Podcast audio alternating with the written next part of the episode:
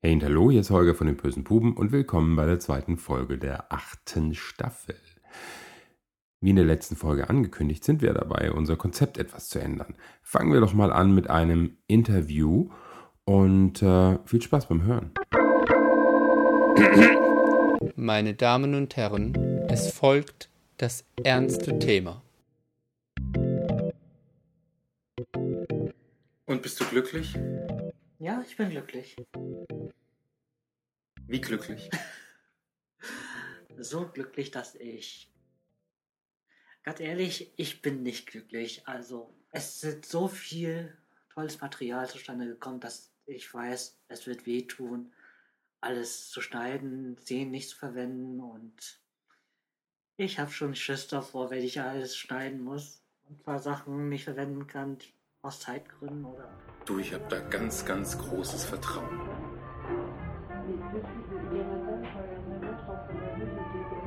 Jazz Club.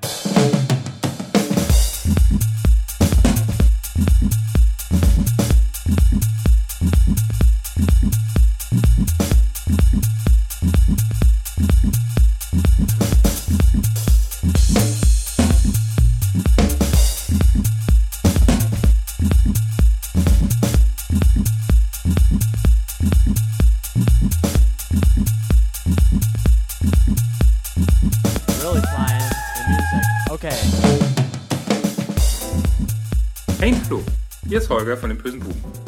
Und äh, wen ihr eben im Vorspann gehört habt, das war der Vantien. So, jetzt habe ich es richtig ausgesprochen. Oder halbwegs richtig. Ganz ehrlich, die Deutschen, die sprechen es nie richtig aus. Aber Fantchen ist in Ordnung. Ja, dann, dann sag doch mal, wie. Nein. wie würdest du es denn aussprechen? Nein. Was, äh, ist es nicht das Frühlingserwachen oder der Sonnengott oder nee, der Süße, oder? Der Zuckersüße. Der Zuckersüße. Oder je nachdem auch Feenreich. Also, der Zuckersüße sitzt neben mir. Das, das kann ich aussprechen. Das kannst du aussprechen, ja, das kann jeder aussprechen. Und ich finde ja auch zuckersüß. Ja, okay. Antjen ist Filmemacher. Junger Filmemacher. Wie alt bist du? Okay, nicht mehr so junger Filmemacher.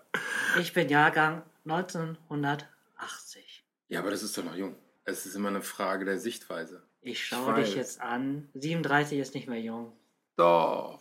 Also, eigentlich haben wir ja, ich bin, bin mir nicht ganz sicher, ob das das ernste Thema ist oder ob das das Thema Kultur ist. Aber ich glaube, es ist ähm, ein bisschen, bisschen von beidem.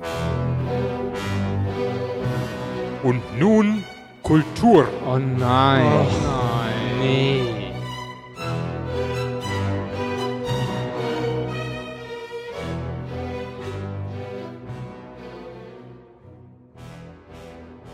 Wandchen dreht einen Film über den Paragraph 175 und die Situation Anfang der 50er Jahre in Frankfurt.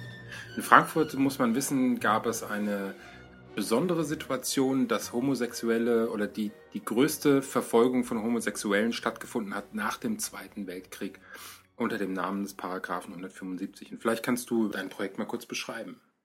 Mein Filmprojekt ist ein Dokumentarfilm. Es geht um die Schwulenverfolgung, die 1950 angefangen hat. Damals wurden hunderte von homosexuellen Männern verhaftet und auch noch verurteilt. Und ich habe von, von der Schwulenverfolgung vor gut zwei Jahren zum ersten Mal was gehört. Davor wusste ich nichts. Ich hatte überhaupt keine Ahnung, um was es äh, da ging und äh, habe dann ein bisschen weiter recherchiert. Dann habe ich mich gefragt, ach, das ist ja eine sehr interessante Geschichte, aber warum ist, ist filmisch nichts zustande gekommen darüber? Also gab es da bisher noch keine anderen Projekte? Es gab keinen Film darüber, gar nichts. Ich habe auch gesucht und bin nicht fündig geworden. Und dann habe ich mich gefragt, warum nicht? Warum ist kein Film darüber gemacht worden, über dieses Kapitel, was ich für mich wichtig halte? Weil es war ja für mich, also meiner Meinung nach, ist es eine Zensur in der Schwulengeschichte. In der Zeit zwischen 1945 bis 1950, da ist nichts passiert mit dem Paragraph 175. Aber Er war außer Kraft er gesetzt. war außer Kraft Mhm. gesetzt, so ist es. Aber plötzlich 1950 gab es dann plötzlich wieder so eine Schwulenverfolgung. Und das war nicht nur eine kleine Schwulenverfolgung, es war eine heftige Schwulenverfolgung. Und vor allen Dingen in, in, in Frankfurt. Und vor allen Dingen in Frankfurt, so ist es. Wie viele Prozesse gab es dort? Ähm, 75. Und äh, ähm, woraus sind diese Prozesse entstanden?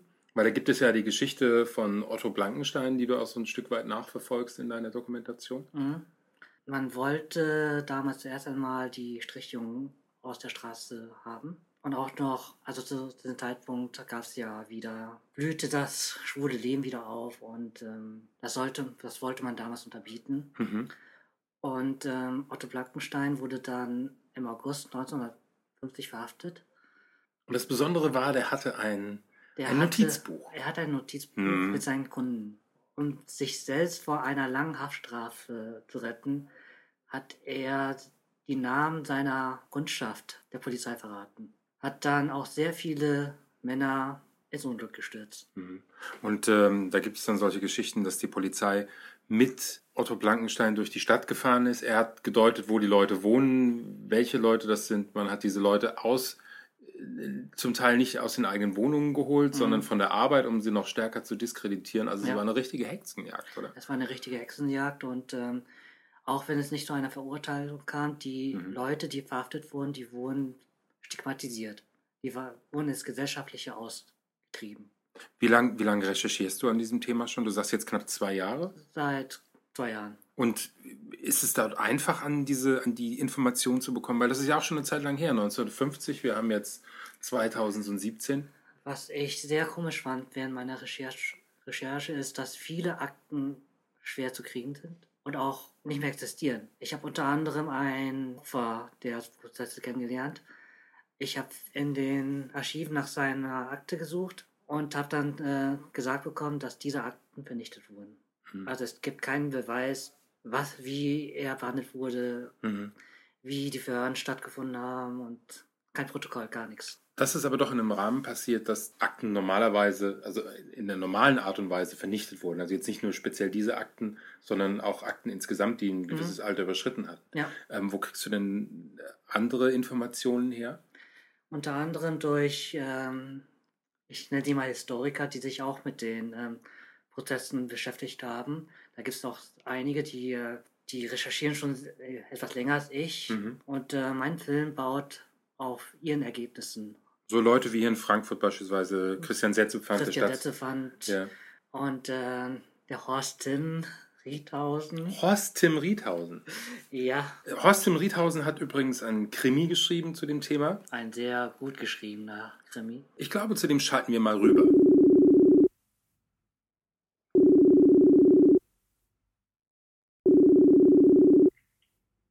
Na, jetzt geh schon ran. So, Verbindung wird hergestellt. Da ist er ja. Na, endlich. Na, endlich kriegen wir's. Hallo Horst. Moin, moin. Wir sind jetzt hier verbunden über einen Facebook-Chat, nachdem äh, andere Versionen nicht funktioniert haben. Beispielsweise, was haben wir versucht? Skype. Haben wir versucht, ja. Ging aber auch nicht wirklich. Warum, warum kommst du mit der Technik nicht zurecht? Bist du so ein Old-Fashion-Guy? Weil ich ein technischer Dinosaurier bin. Den ganzen technischen Spielkram brauche ich alles nicht. Ah. Ja, aber es ist schön, ist schön, dass ich dich äh, trotzdem an der Leitung habe. Ich habe äh, mich eben gerade mit dem Van Tien unterhalten und habe ihn, äh, bin dabei, ihn zu interviewen. Wir haben jetzt mal kurz unterbrochen, um dich mal in die Leitung zu holen, weil Van Tien hat gemeint, du wärst einer seiner Inspirationen für den Film, den er gerade dreht, für die Dokumentation. Naja, gut, ich habe damals, als ich in den Recherchen für meinen äh, Judas-Engel gearbeitet habe, auf Facebook immer verschiedene alte Frankfurt-Bilder online gepostet. Und wie dem in Frankfurt damals aussah. Und äh, dadurch wurde er auf die ganze Geschichte eigentlich erst aufmerksam. Und äh, hat äh, seinerseits angefangen zu recherchieren. Und er hat dann auch diesen Wolfgang Lauinger gefunden, von dem ich gar nicht wusste, dass er existiert. Und insofern bin ich schon wohl ungewollt ein bisschen derjenige, der ihn auf die Spur gebracht hat. Von der ganzen Geschichte und, und speziell auf diesen Wolfgang Lauinger auch. Jetzt muss man, jetzt muss man dazu sagen, das Buch, was du geschrieben hast, das heißt Judas Engel. Ja, Judas Engel, erzähl doch mal was über das Buch. Also ich meine, der, der Wandchen macht jetzt eine Dokumentation zum Paragraph 175 und diese Zeit 1950, 51 in Frankfurt. Und du hast quasi das Buch dazu geschrieben, oder besser gesagt, du hast handlungsbasiert zu diesem Thema, hast du einen Kriminalroman geschrieben.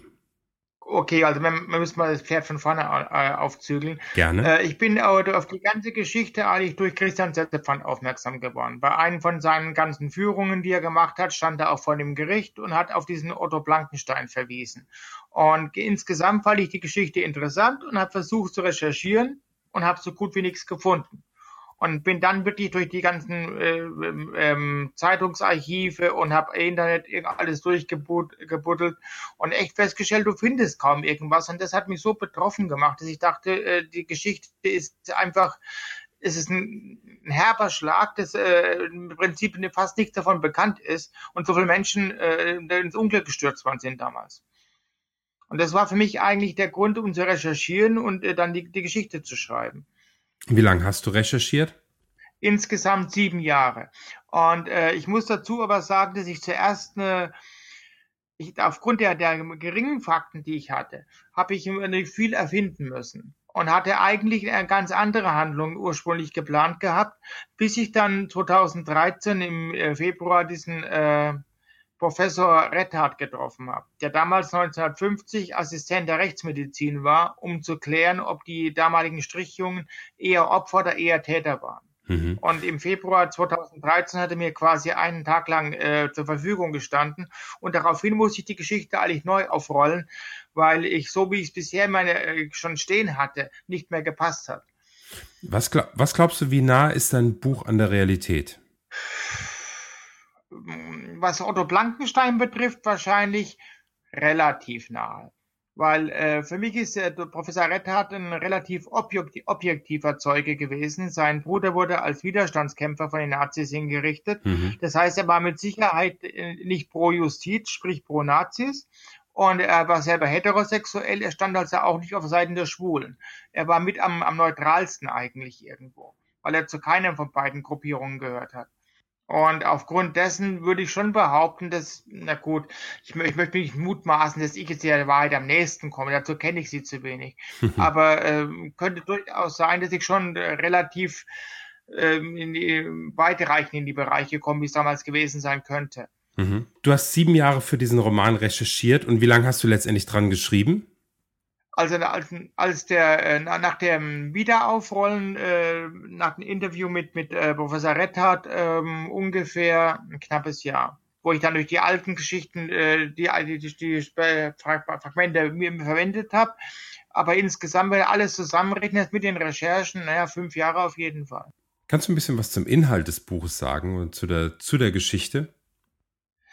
Gut, ähm, ich wollte halt quasi der Art in den Opfern der damaligen Zeit ein Denkmal setzen, äh, nachdem sie ja 50 oder 65 Jahre fast vergessen waren und wollte verhindern, dass das Kapitel völlig in, in, in Vergessen gehen äh, gerissen wird. Und ich wollte natürlich aber auch jetzt nicht nur ähm, der einseitige Sündenböcke machen und wollte halt wirklich, wirklich viele Perspektiven zeigen. Und deswegen äh, spielen da Bisexuelle genauso eine Rolle wie, wie Homosexuelle oder Heterosexuelle. Aber du erzählst ja auch eine schöne Wobei, Liebesgeschichte. Äh, letztendlich ja schon. Und gleichzeitig noch einen spannenden Roman, weil du ja Figuren hast, mit denen dort auch einiges passiert ich musste halt quasi mit dem Fragment, ich hatte auch ein paar Lücken füllen und habe halt äh, versucht, quasi das äh, Informative mit dem Unterhaltsamen und Spannenden zu verbinden. Okay. Entschuldigung, wenn ich jetzt lache, ja. Also ich kenne deinen Roman, ich habe deinen Roman gelesen, ich finde ihn spannend, ich finde ihn unterhaltsam und ich mag die Geschichte. Ich finde, dass du dich jetzt gerade schlecht verkauft hast, weil dieser, du, du kommst immer wieder zurück auf das Geschichtliche, und auf die wahren Begebenheiten. Aber dein Roman ist einfach gut zu lesen. Natürlich bin ich, äh, ist es für mich bisher mit mein wichtigstes Buch. Ja, ähm, allein weil es ja ein, ein, Stück Denkmal für die damaligen Opfer ist.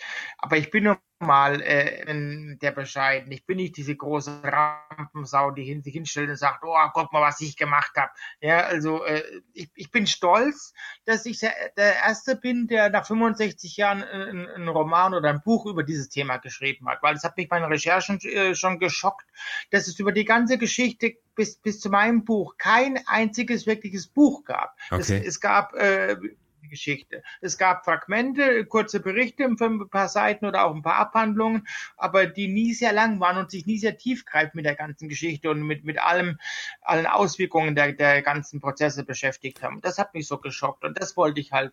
Äh, und deswegen bin ich natürlich schon ein bisschen stolz darauf, dass ich der Erste bin, der ein Buch darüber schreiben durfte. Hm. Weil Gibt es es- auch beschämend zugleich für die deutsche Geschichte ist. Hm. Gibt, es, gibt es nicht eine Biografie vom Lauinger? Die habe ich gelesen, ja. Ähm, ja, ich bin da, also für mich ist Bauinger in Bezug auf die homosexuellen Prozesse, er sieht die ganze Sache ein bisschen einseitig. Das ist meine persönliche Meinung. Er war mit Otto, Frankenstein, Otto Blankenstein äh, befreundet. Das heißt, er sieht ihn als, als reines Opfer, der Okay. in meinen Aussa der in meinen Augen und auch nach den Aussagen von Professor Rethardt nicht war. Mhm. Er ist für mich Täter und Opfer zugleich gewesen irgendwo. Sicher Okay. wurde er von der Justiz äh, manipuliert, missbraucht, gebauchpinselt, damit er zu ihren Gunsten aussagt. Er hat aber auch im Prinzip seine eigenen, ich nenne es jetzt mal Rachegelüste vielleicht quasi äh, wirken lassen. Also, okay. Das Buch Judasengel ist erschienen im Verlag Anderslieben. Kostet 15,90 Euro. Ist überall erhältlich. Am besten bei Amazon. Und äh, hat äh, 388 gut zu lesende Seiten. Ähm, vielleicht meine Geschichte dazu. Ich habe von Horst im Vorfeld äh, das Skript zugeschickt bekommen und habe es in meinem USA-Urlaub.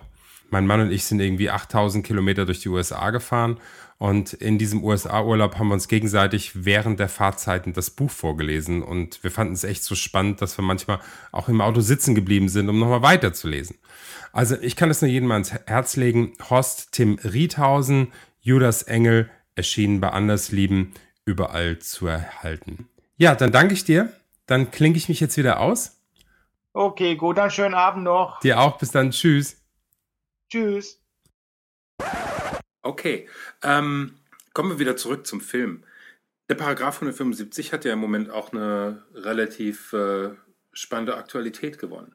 Hm? Aufgrund äh, des, Rehabilitierung, Mhm. Entschädigung der Opfer. ja, Aber was ich äh, schlimm finde, ist, ähm, dass viele der Menschen damals, viele der Männer damals heute nicht mehr leben. hm, Für sie kommt es zu spät.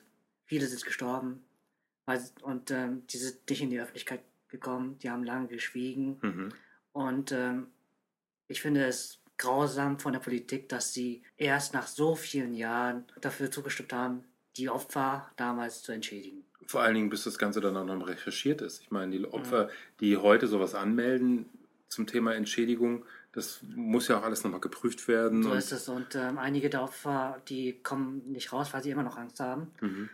Ich habe letztens äh, von einem ähm, guten Freund gehört, Mhm. der betreut ein Opfer. Der hat mir erzählt, dass er immer noch Probleme hat zu erzählen, wie es ihm ergangen ist, was für einen Leidensweg er durchgemacht hat. Ja. Man hat auch gemerkt, also er hat mir erzählt, dass er sehr traumatisiert ist, immer noch traumatisiert, obwohl sein, seine Verhaftung schon, schon 30 Jahre zurückliegt. Ja, jetzt muss man, muss man auch sagen, dass sie einfach eine andere Generation waren und dass dadurch ähm, die Geschichte und im Verborgenen zu leben doch relativ groß war oder größer war zu dem, wie man, wie man heute lebt und Mhm. mit der Offenheit, die man heute umgeht und diese, dass dieses im verborgenen Leben, dass man auch so, dieses Muster, was man über Jahrzehnte gelebt hat, dass man das einfach nicht ablegen kann. Und dass da die So Angst möglicherweise auch ein Stück weit größer ist. Aber es gibt noch zwei andere Produktionen, hattest du erzählt, die parallel laufen dazu. Du wirst wahrscheinlich die erste Produktion haben, die fertig wird, oder? Äh, hoffe ich mal. es gibt noch ein, eine andere Produktion von einem guten Freund von mir, der ist ähm, ein amerikanischer Produzent. Mhm. Der arbeitet schon ein bisschen länger als ich an seinen Film. Um genau zu sein, sieben Jahre. Okay. Sein Film heißt ähm, 175. Es ist eine rein fiktive Geschichte. Und zwar geht es um einen homosexuellen Mann, der rettet während des Zweiten Weltkriegs eine Jüdin. Mhm. Mit der freundet er sich auch sehr gut an. Und nach dem Zweiten Weltkrieg wird er dann verhaftet. Und die Jüdin, die versucht dann mit allen Mitteln, ihn aus dem Gefängnis. Also der, der arbeitet nicht an der Dokumentation, sondern an einem Film zum Thema 175. So ist es. Okay. Und äh, die andere. Mit einem größeren Budget. Viel größer. Und es wird eventuell sogar in Frankfurt gedreht. Bei dir, wie, wie sieht denn das Timing für deinen Film aus? Also die, die Recherche haben die letzten zwei Jahre gedauert. Ähm, Drehstart fing hier zum CSD an. Hm? Und äh, äh, du bist heute hier in Frankfurt, weil du, weil du ein Interview zu diesem Film gedreht hast, ein relativ langes. Das ist der aktuelle Stand. Wann, wann wird das beendet sein und wann kann man mit diesem Film rechnen? Mein Ziel ist, bis spätestens Ende Oktober alles abzufilmen. Alle Interviews und ich werde auch noch Spielszenen haben, die die Interviews unterstützen. Ich werde noch ähm, zehn Ereignisse nachspielen, zum Beispiel eine Razzia oder ähm, eine Verhörszene, Prozessszene werde ich auch noch nachspielen lassen. Mein Ziel ist es, spätestens bis Ende Oktober alles im Kasten, Kasten zu haben, das gesamte Filmmaterial. Dann beginnt äh, die Postproduktion und ich hoffe mal, dass ich nächstes Jahr im Februar schon einen Rohschnitt habe, den ich dem Verleih vorführen darf. Dem Kinoverleih. Wie bezahlst du das Ganze? Ich? Ich meine, das, das, das kostet ja auch alles Geld. Es kostet alles Geld. Du hattest, du hattest eine, eine, eine, eine Crowdfunding. Ich habe eine Crowdfunding-Kampagne gestartet, Anfang dieses Jahres. Mhm. Die ist auch erfolgreich zu Ende gegangen. Ja. Durch die Crowdfunding-Kampagne bin ich dann mit anderen Leuten in Kontakt gekommen, die auch noch privat Geld reinstecken wollten, außerhalb der Crowdfunding-Kampagne und auch noch äh, Vereine, Einrichtungen, Institute, ja, zum Beispiel die Deutsche AIDS-Hilfe Hessen, Hessen ist geil. Die Kampagne unterstützt mich unter anderem finanziell, Mhm. worauf ich immer noch sehr dankbar bin. Okay. Der andere Teil kommt aus der eigenen Tasche. Mhm. Und wo wird man den Film dann sehen können? Du sagst, du sagst die Kinos, Hoffentlich weltweit in den Kinos. Aber es ist wahrscheinlich eher Programmkino und ähm, Wird wahrscheinlich so darauf hinauslaufen. gibt es dazu eine Homepage? Gibt es soziale Medien? Gibt es ein Newsletter? Also wenn sich jemand dafür interessiert, dass er diesen Newsletter beispielsweise anmeldet und sagt, hey, in meiner Stadt läuft in Frankfurt am 13.06.2018 der Film Mensch, äh, Karl-Heinz, was machen wir denn heute Abend? Gucken wir uns bis Ende des Schweigens an. Es gibt noch keine Homepage, bedauerlicherweise, aber eine Facebook-Seite. Juhu. Juhu, ja. Gut, die Facebook-Seite findet ihr äh, verlinkt bei uns ähm, auf der Homepage und in Facebook. Und Ich äh, bin leider nicht dazu gekommen, zeitlich eine Homepage selbst zu kreieren. Ich mache ja alles ach, zum großen Teil selbst. vielleicht, vielleicht gibt es ja irgendjemanden, der dich da unterstützen kann, der, Ja, der da ja. Ahnung hat. Ja. Ich kenne da schon jemanden aus Frankfurt. Ja, äh, habe ich noch irgendwelche Fragen an dich? Also ich finde es klasse, dass du mir das Interview gegeben hast. Wie sieht es denn eigentlich aus mit deiner, mit deiner Bio? Was befähigt dich denn, denn diesen, diesen Film zu machen? Ich meine, ist ja so, so Projekte, die man hat und Sachen, die man gerne mal machen möchte. Ähm, was hast du denn schon gemacht vorher? Ich habe Kurzfilme gemacht. Der letzte Kurzfilm war auch mit Holger. Ja, aber den gibt es ja nirgendwo zu sehen. Noch nicht. Wann gibt's denn den zu sehen? Ich bin ja eher ein scheues Wesen. Wobei sich das ja jetzt demnächst ein bisschen ändern wird auf unserem böse Ja, vielleicht Kanal. werde ich es als ähm, extra in der DVD zum Das Ende des Schweigens mit einbauen. Heute hat man ja solche Sachen, dass man, dass man solche Dinge auch irgendwo online sehen kann. Ist es nicht vielleicht auch so ein Stück so anteasern und äh, bevor, bevor das irgendwo in der Versenkung verschwindet? Ach, es wird nicht in der Versenkung verschwinden. Also irgendwann mal werde ich es vielleicht online stellen. Dann gib Bescheid. Aber Jo. ich glaube, das kriege ich mit. Ja. Ähm, ich frage vorher alle Beteiligten, ob sie es haben wollen, dass jeder sich den Film anschauen kann. Wirklich jeder. Ach, die muss man vorher alle fragen. Na klar muss ich hier alle fragen, ob sie es äh, mir erlauben. Ja, aber du hast ja diesen Film gedreht und dann, dann muss Ja, doch lief, jedem. er lief schon auf einigen Festivals, aber ich habe ja erst mal gefragt, ja, erst mal Festivals und ähm, Internet ist ja noch nicht.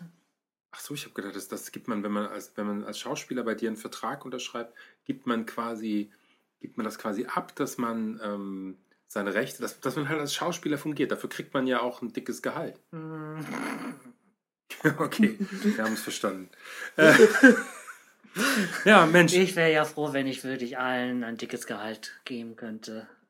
Also das ist, das tut mir auch vom Herzen weh, dass ich äh, die Leute nicht so viel zahlen kann, aber was will man machen? Man ist äh, unabhängiger Filmemacher, kein Fernsehsender steht hinter mir. Also ich habe leider kein Mil- Millionenbudget, aber wenn ich was habe, dann gebe ich es auch gerne ab. Schön. Das war ein gutes Schlusswort. Ich danke dir, Wantjen. Und ähm, hast du noch irgendeine Frage? Nö, hast du denn nicht irgendwelche Fragen? Zum Beispiel, wo wird gedreht? Und zwar in Frankfurt. Hast du mich nicht gefragt? Weil ich führe das Interview. Und äh, äh, deswegen, ich meine, die, die Ding, das Ding spielt. Warum komme ich jetzt hier in eine Situation, wo ich mich rechtfertigen will? Das Ding spielt doch in Frankfurt. Da muss ich, Ich ja nicht habe fragen, jahrelang als Journalist gearbeitet und ähm, ich folge alles, was ich auf meiner Liste Du auf schaust gerade auf meinen Punkteplan. Ja, und ich hake auch alles ab, was ich äh, abgefragt habe. Jetzt machen wir Schluss. Okay, Macht's gut. Tschüss. tschüss. Jazz Club. Mm-hmm.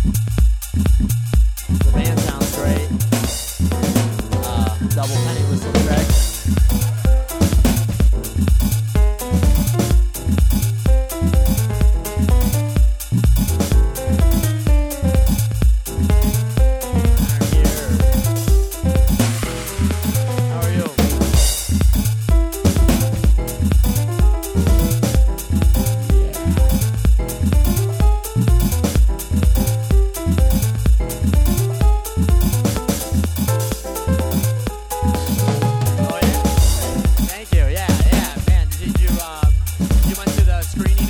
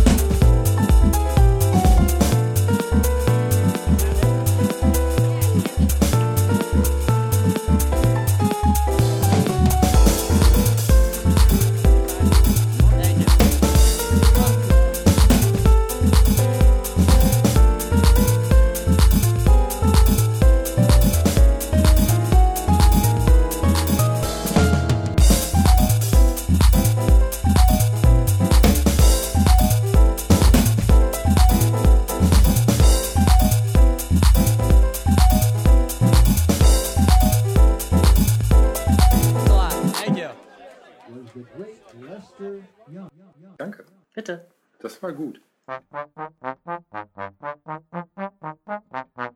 Das waren die bösen Pupen und jetzt ist Schluss.